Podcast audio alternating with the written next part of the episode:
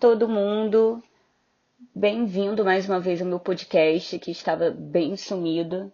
É, esse era um trabalho que eu fazia de produção de conteúdo, que eu iniciei no ano passado, quando eu estava de mudança para São Paulo, e acabou que na correria do dia a dia esse projeto acabou ficando de lado. Nessa pandemia, acabei recebendo mais precisamente duas semanas o contato de um executivo espanhol desculpa, um executivo português que mora na Espanha, que me abordou no LinkedIn falando que havia ouvido os meus conteúdos e que um deles é, ajudou a ter impacto na carreira dele, na decisão de mudar de setor. Bom, eu repensei muito sobre isso, repensei sobre um assunto que eu já havia debatido através de artigos escritos, né, não de conteúdo escrito, e resolvi voltar a essa atividade e debater novamente abordando o equilíbrio profissional com a vida pessoal. Acho que o momento é bem oportuno. Eu já havia debatido bastante, conversado bastante e produzido conteúdo sobre o impacto da quarta revolução industrial e o quanto isso era ignorado do ponto de vista de carga horária de trabalho. Então, acho que agora em pandemia, como estamos todos numa nova rotina, é, houve uma mudança de o que acreditava ser produtivo, o que acreditava ser, ser o correto. E isso agora traz mais espaço para questionarmos o quanto é eficiente realmente termos jornadas de 40 e 44 horas. E também o quanto é eficiente estarmos esse tempo todo dentro de escritórios, é, perdendo tempo com deslocamento, é, e deixando a nossa vida pessoal, familiar, é, um pouco de lado. Bom, é, ao longo da história, as revoluções industriais foram responsáveis por otimizar a produção. É, tivemos uma mudança de carga horária durante esse tempo, mas que não é atualizada, se eu não me engano, desde a segunda revolução industrial, que foi onde teve a última atualização. É, com isso, Uh, quando a gente fala hoje do, do, do, dia a dia que temos hoje, da evolução que temos hoje tecnológica e do uso de computadores, é, significa que nós temos uma produção muito maior, um esgotamento muito maior, preso numa carga horária que era necessária anos e anos atrás e que hoje é dispensável. Então, muito se debatia antes da pandemia, inclusive sobre a redução de jornada de acordo com os dias que eram trabalhados. A Zdog foi até bem inovadora nisso e tinha adotado um pouquinho antes de mudarmos todos para esse sistema de home office, é, para jornada somente segunda, terça, quinta e sexta, fazendo uma pausa na quarta-feira, é, porque haviam alguns estudos dizendo que essa pausa, na verdade, fazia aumentar a produtividade nos quatro dias é, dedicados a, a, ao trabalho, de fato. Eu cheguei a conversar com o Tadeu, né, que é um fundador da Zedog. É, tive essa conversa no início da pandemia e perguntei como é que estava esse projeto deles. Segundo ele, na época, isso já tem bastante tempo, né, tem meses, eu não conversei novamente com ele, eles acabaram suspendendo esse novo modelo, já que todos estavam em home office, estava numa configuração totalmente diferente, uma necessidade diferente diante da pandemia. Mas ainda assim, a pandemia fez e fez agora mais em massa, questionarmos é, a necessidade de, desse tempo todo dedicado ao trabalho. É, e também debatermos agora é, como se fazer esse controle quando é em home office.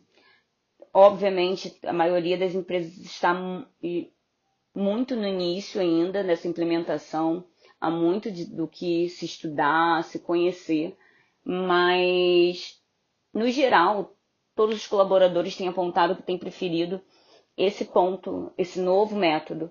E muitas empresas também têm reconhecido que isso aumentou a produtividade. Bom, eu, na minha equipe, especificamente, eu vejo que o home office foi simplesmente excepcional. Foi quando nós conseguimos os melhores resultados, é, foi quando toda a equipe passou para home office. E o que chega até mim é que a satisfação hoje também em relação a isso é melhor a minha própria satisfação, ainda que como diretora, também é melhor. Eu consigo equilibrar a minha vida pessoal. Eu voltei para o Rio durante esse período, estou mais próxima da minha família, é, da minha irmã, por exemplo, que eu estava um pouco afastada por morar em outra cidade, ter um dia a dia corrido. Então, isso é crucial. Obviamente, preciso ter um balanço entre saber dosar o tempo de trabalho e dosar o tempo de vida pessoal, porque às vezes algumas coisas se confundem. É, um exemplo, assim, na minha vida particular é que eu vejo que pessoas de mais idade às vezes têm dificuldade de entender que quando você está em casa, você está trabalhando é, e não está de folga. Então, se você às vezes divide a rotina com outras pessoas de gerações diferentes, isso pode ser um problema no dia a dia. Mas ainda assim acredito que esse seja o caminho que não terá mais volta. As pessoas estão gostando disso, a humanidade tinha essa necessidade de maior equilíbrio. É, quantos casos a gente não começou a ver, o quanto não começou a ser mais debatido é, sobre o efeito nocivo do trabalho, da, do quanto as pessoas estavam se tornando mais deprimidas, mais pressionadas. Então, eu acho que agora que a gente tem esse novo modelo, vai ser dificílimo retornarmos aos modelos anteriores. E principalmente, quem insistir nisso vai simplesmente se apagar. Não tem mais espaço, eu acredito, para que as empresas não tenham essa visão flexível, que não tenham um olhar mais humano sobre os funcionários e revisar o dia a dia de, do trabalho. Não tem necessidade de ficar no escritório oito horas, nove horas, se contar com almoço, por exemplo, por dia. É, não tem necessidade de desgastarmos as pessoas em deslocamento. Isso é um problema que a gente tem, é real. Por exemplo, em São Paulo, inclusive o Google desenvolveu um aplicativo que eu usei bastante enquanto eu morava no Rio, que é maravilhoso, mas que ainda não tem tanta, não vejo tanta aderência, que é o Waze Carpool, que o intuito era justamente reduzir o número de carros na rua. Então, acho que concomitantemente com essas medidas, esses aplicativos de compartilhamento de carona, de deslocamento e transporte, essa, essa nova, esse novo, novo método de trabalhar, é, deixando os funcionários mais tempo de home, vai melhorar também o meio ambiente, melhorar a rotina, melhorar o dia a dia, o deslocamento, o estresse, o cansaço psicológico, o cansaço físico. É... E pessoas satisfeitas, descansadas, menos estressadas, tendem a apresentar melhores resultados. É uma questão lógica isso, não tem muito o que debater ou o que negar nesse caso. Pessoas mais felizes vão ser mais produtivas. Então, não, não podemos simplesmente deixar essas duas questões separadas, pensar que o desenvolvimento de uma empresa está ligada à exaustão de um funcionário. Não. O desenvolvimento de uma empresa e o crescimento dela está diretamente ligada à felicidade do seu colaborador. É, obviamente, também tem outras questões que não cabem num único podcast, que precisam ser debatidos, como ergonomia no local de trabalho, os impactos que isso pode trazer é muito comum uh, conversar com, com alguém que esteja de home e ouvir relatos que agora está tendo, por exemplo, mais dor na coluna, dor postural, problemas posturais, por, tá, estar, por estar trabalhando de casa sem uma infraestrutura é, que é necessária no ambiente de trabalho, né? que são regras de segurança de trabalho, inclusive de, e ergonômicas. Então, algumas coisas ainda têm que ser adaptadas, mas eu acho que também cabe a tolerância. Foi uma mudança muito brusca para todos. Muitas empresas que não estavam preparadas para isso, não tinham sequer isso em mente, tiveram que, do dia para a noite, colocar seus funcionários em casa. Então, acho que os próximos passos, além de ter uma consistência e um planejamento melhor, desse trabalho ou integralmente home office ou de maneira híbrida, também tem essa questão de conforto. Outro ponto também que hoje em dia eu reflito bastante é sobre expansão de mercado dentro do Brasil, né? principalmente para pequenas empresas e startups. Se você tem pessoas espalhadas, nós temos, moramos num país que é enorme, né? E que tem uma diferença regional muito grande. Se você, ao invés de ter todos os seus funcionários concentrados numa metrópole, em São Paulo ou no Rio de Janeiro, especialmente no Sudoeste, é, você acaba tendo uma visão muito simplista e muito baseada na realidade daquela região, que não é a mesma realidade de outras. Não é a, re a realidade da região sul, norte, nordeste ou centro-oeste.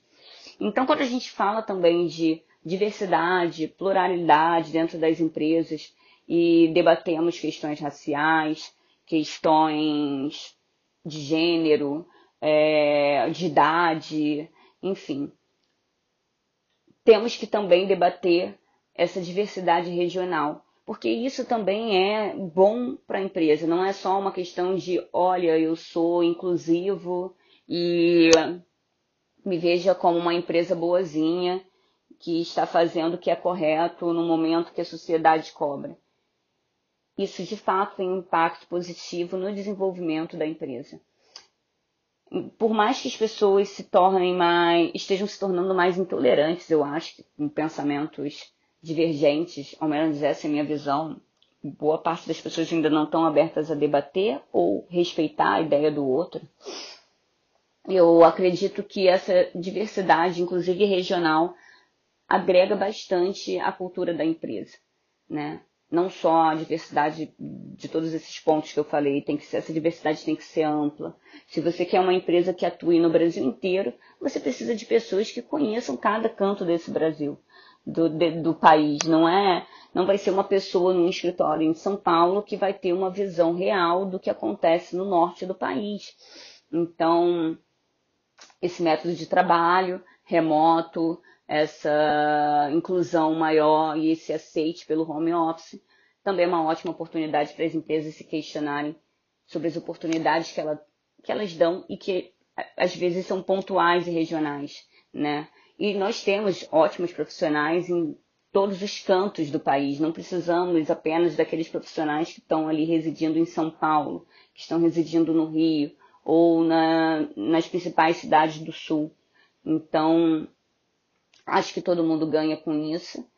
É, a empresa ganha, os profissionais ganham, a evolução dentro do mercado de trabalho vai ser maior agora com adotando essa postura.